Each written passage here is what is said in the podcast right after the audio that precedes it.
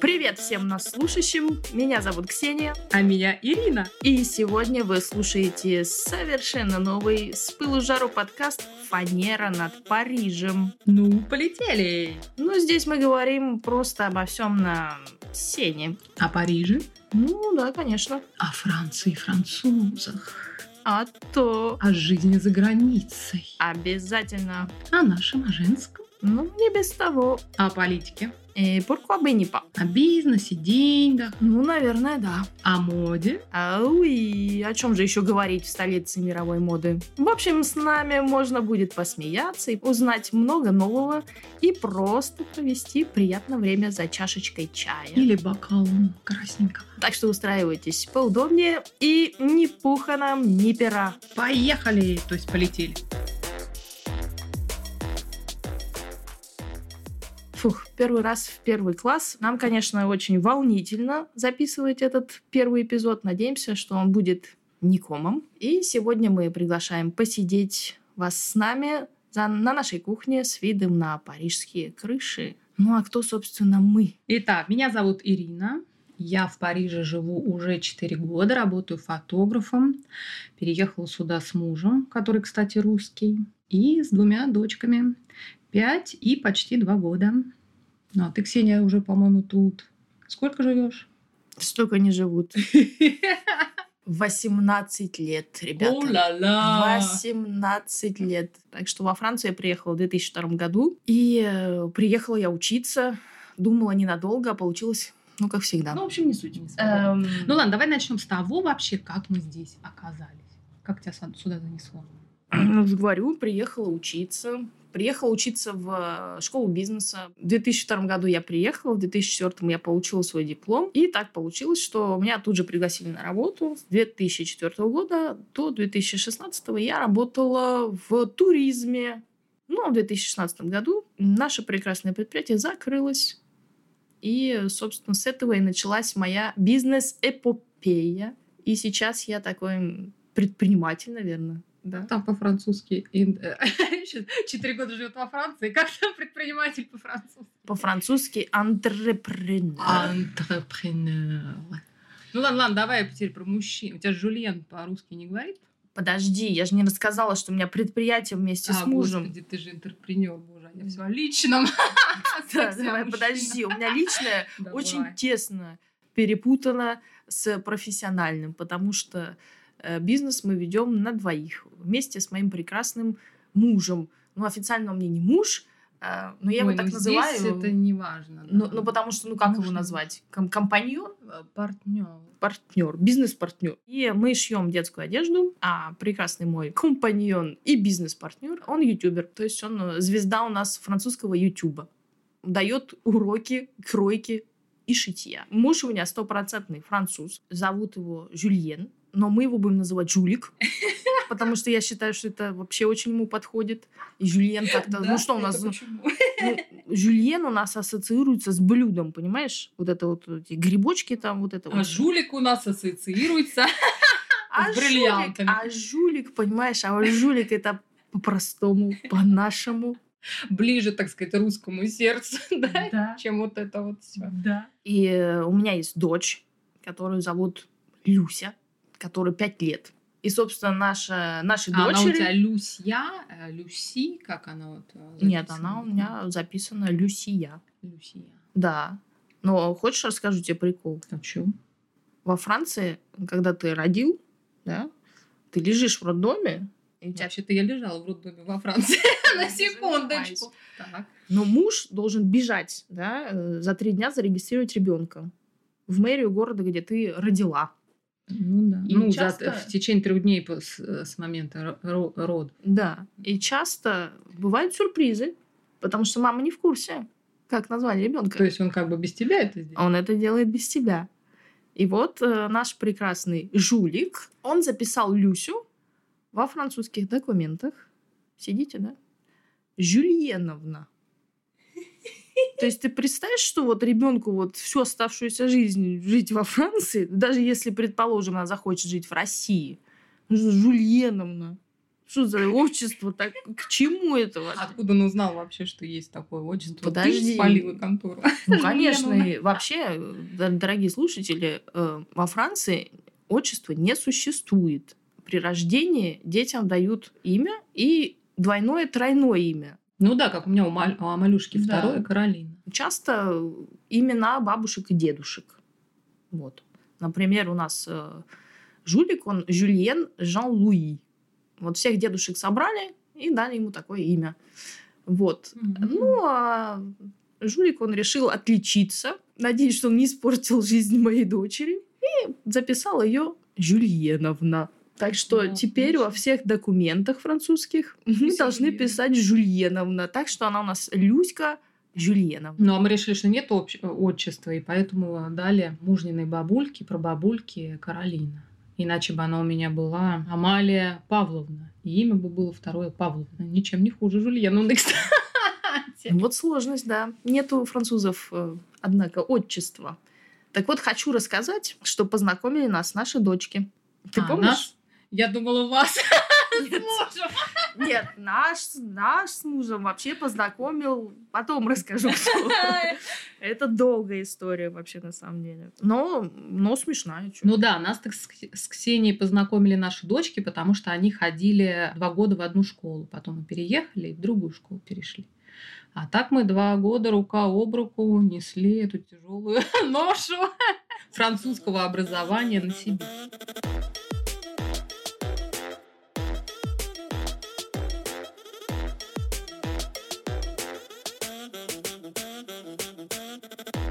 В общем, а, рассказываю чуть-чуть про себя.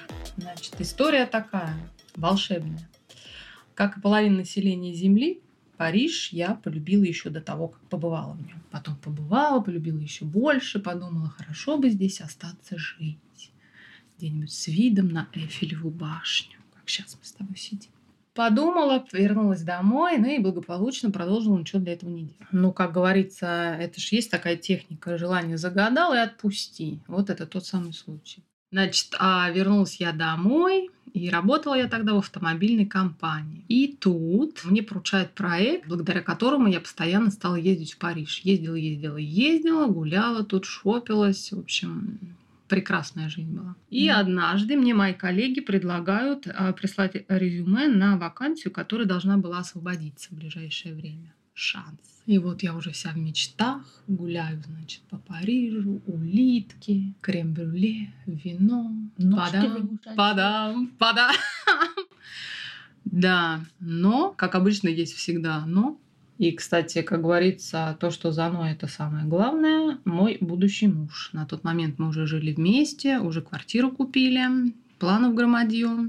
А тут у меня как бы Париж мелькает. Ну, стала думать, что ли у нас потом вместе как-то переехать не получится. В общем, что делать, кто виноват. На-на-на. Ну, В общем, я решила, что в выходные я с ним поговорю, напишу резюме и посмотрим. И в эти выходные я узнаю, что беременная. Все к одному. Да, короче, это был грандиозный пролет фанеры над Парижем. Понимаешь? Ну, что делать? Все, остаюсь. Я им, по- по-моему, даже не рассказывала, что у меня была, была возможность переехать и так далее. Ну и вот, значит, все свое вдохновение, а, энтузиазм, а, Париж я, значит, применила у себя в ремонте своей квартиры. Значит, лестница почти винтовая, там, ковка, все. Живу в декрете, все прекрасно. И тут муж приходит с работы, а он со мной тоже работал в автомобильной компании. Приходит и такой, может, вакансии посмотрим в Европе? А что это он? А что-то, не знаю, кто-то где-то что-то сказал, вдруг вспомнили, что когда-то хотели. Я такая, а чё ж не посмотреть? Мы смотрим, там Амстердам, что-то такое, думаем по поводу Амстер- Амстердама, размышляем. Вот, а, подумали про Амстердам, ехать, не ехать. И тут на следующий день прилетает позиция как раз а, по его теме. Что, надо брать. Все, в общем, резюме закрутилось, собеседование и так далее. Ну, я думаю, что, декрет во Франции лучше, чем декрет не во Франции. И мы стартуем. Так я сюда и попала все-таки. И все-таки я в Париже. Да, и все-таки моя фанера меня принесла в Париж. Ну, потом я еще одну точку здесь родила, и все такое. В общем, я до сих пор в Москве в декрете. Уже как шел шестой год декрета. Да. Да-да-да-да. А во Франции ты фиг в декрете посидишь. Да, во Франции декрет сколько? Три месяца, да? Да, три месяца, меньше. да. Три Да, месяца. да. А в России три года. И себе не хочу. Сиди, А да. здесь цигель-цигель, ай люлю на работу, и не всяких, без всяких гвоздей тебе.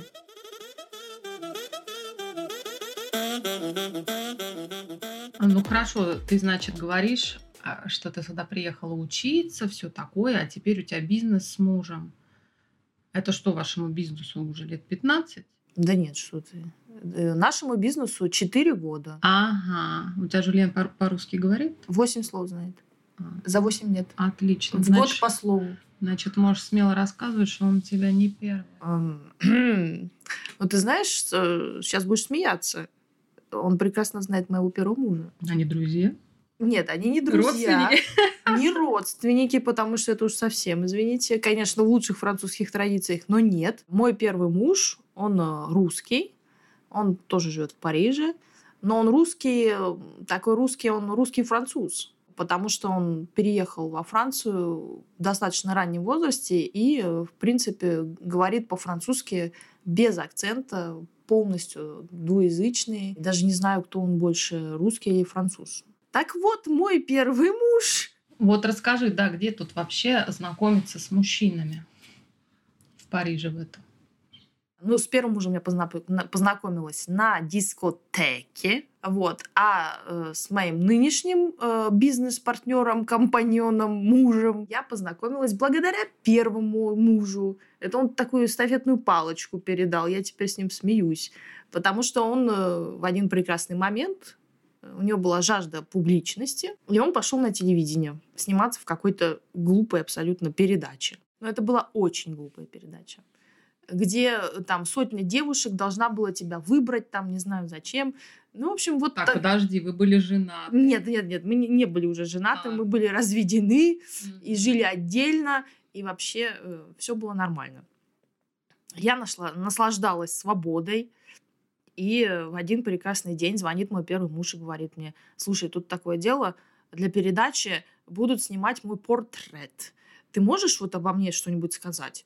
Ну, вообще, конечно, ситуация такая парадоксальная, да. Я должна рассказывать, какой он прекрасный, вообще мой первый муж для сотни, сотни девиц, да, которые там будут выбирать или нет. А, а которые там скажут- представляли, что это бывшая жена? Не знаю. Я не смотрела Сейчас моя бывшая жена расскажет, Почему я такой хороший вообще? Офигенный. Офигенный, клевый пацан. Ну, в общем, ну ладно. Больше, видно, никому не нашлось. Ну, я ж всегда за любой кипиш. И в один прекрасный день мой первый муж приходит домой с молодым человеком, оператором, который пришел меня брать интервью для этой дурацкой передачи. И, А собственно, тут ты выходишь в шелковом Конечно. халате, Нет, не в халате, в шелковом платье. Японском. В кимоно. Да, Ну, я же говорю, в халате. почти. Ну, собственно, Тут вот Жульен обомлел. с этого момента и э, Хорошо, началось что его не надо было интервьюировать. знакомство с Жюльеном. А а когда вы снимаетесь на телевидении, вы должны обязательно заполнить бумагу, которой вы разрешаете показывать вас по телевидению. И в навел этой бумаге телефончик. номерочек. Номерочек. И вот так, собственно, все и мы так познакомились. А, да, еще Жулик, он у нас... э, А он тебе смс-ку прислал или позвонил? Ну, он же, понимаешь, Жулик, он моложе меня. Он из другого поколения. СМС-ку, 20 лет? конечно. Нет, у нас разница три года с ним. А это как раз был тогда да, переломный момент. период. Да, мы да. еще в телефон звоним, это Да, пальцем гундеть диск будем, крутим, а гундеть. они уже смс-ки шлют. Ну, в общем, вот так вот мы и познакомились. Мой первый муж сказал, надо брать. Ну вот, мы и взяли.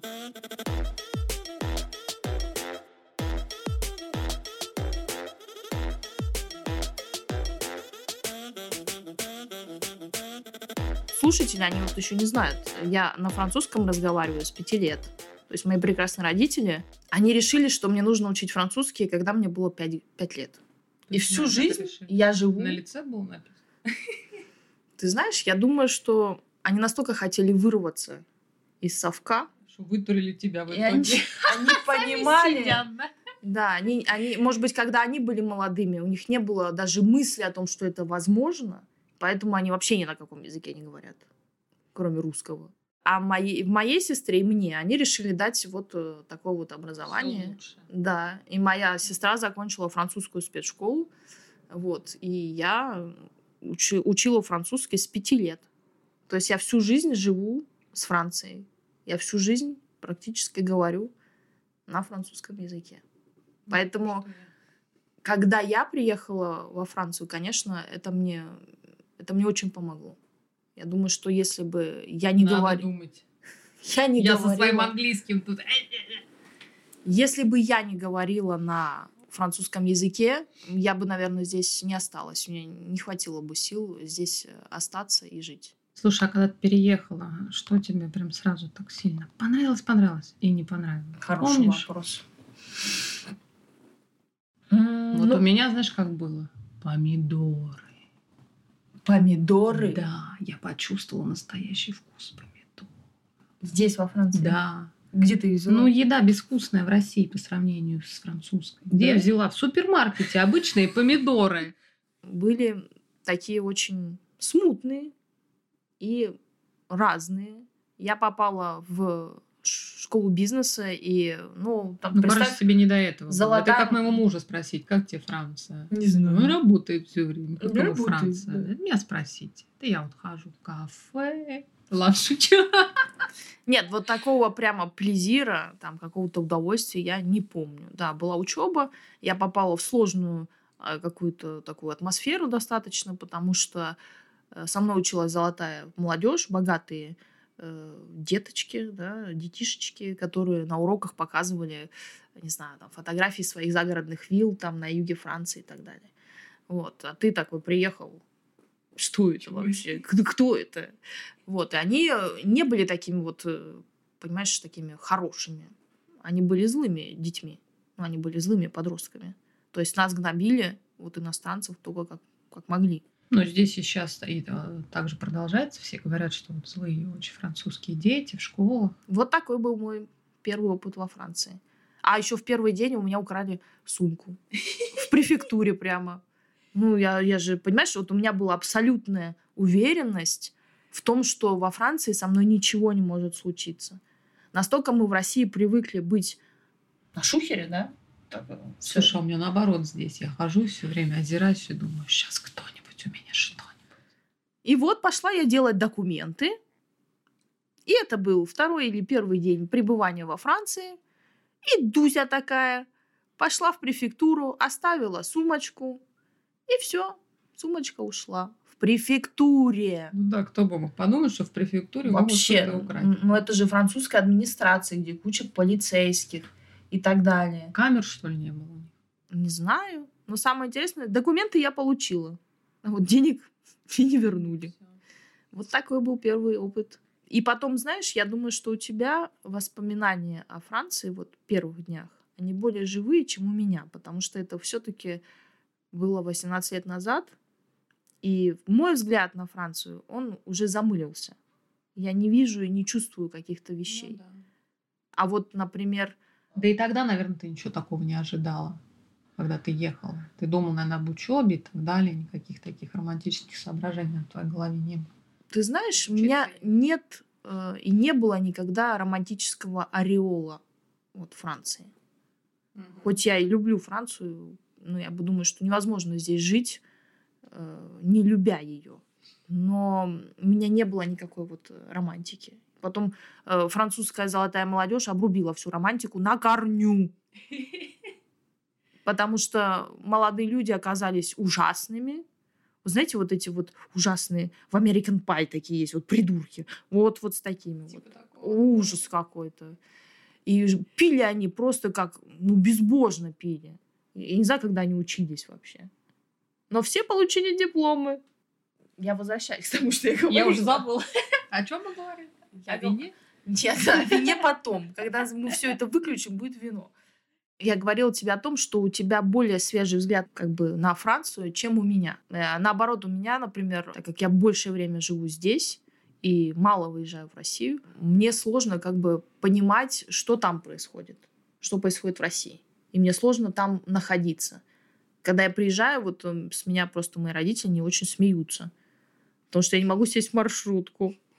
Ну, это не ди... знаешь, как с нее открыть дверь. Это дикость, ужасно. дикость, понимаешь, когда на маршрутке написано 15 минут страха, и ты дома, тебе не хочется в нее садиться. В общем, мне нужно привыкнуть, мне нужно переключиться от, э, от Франции к России.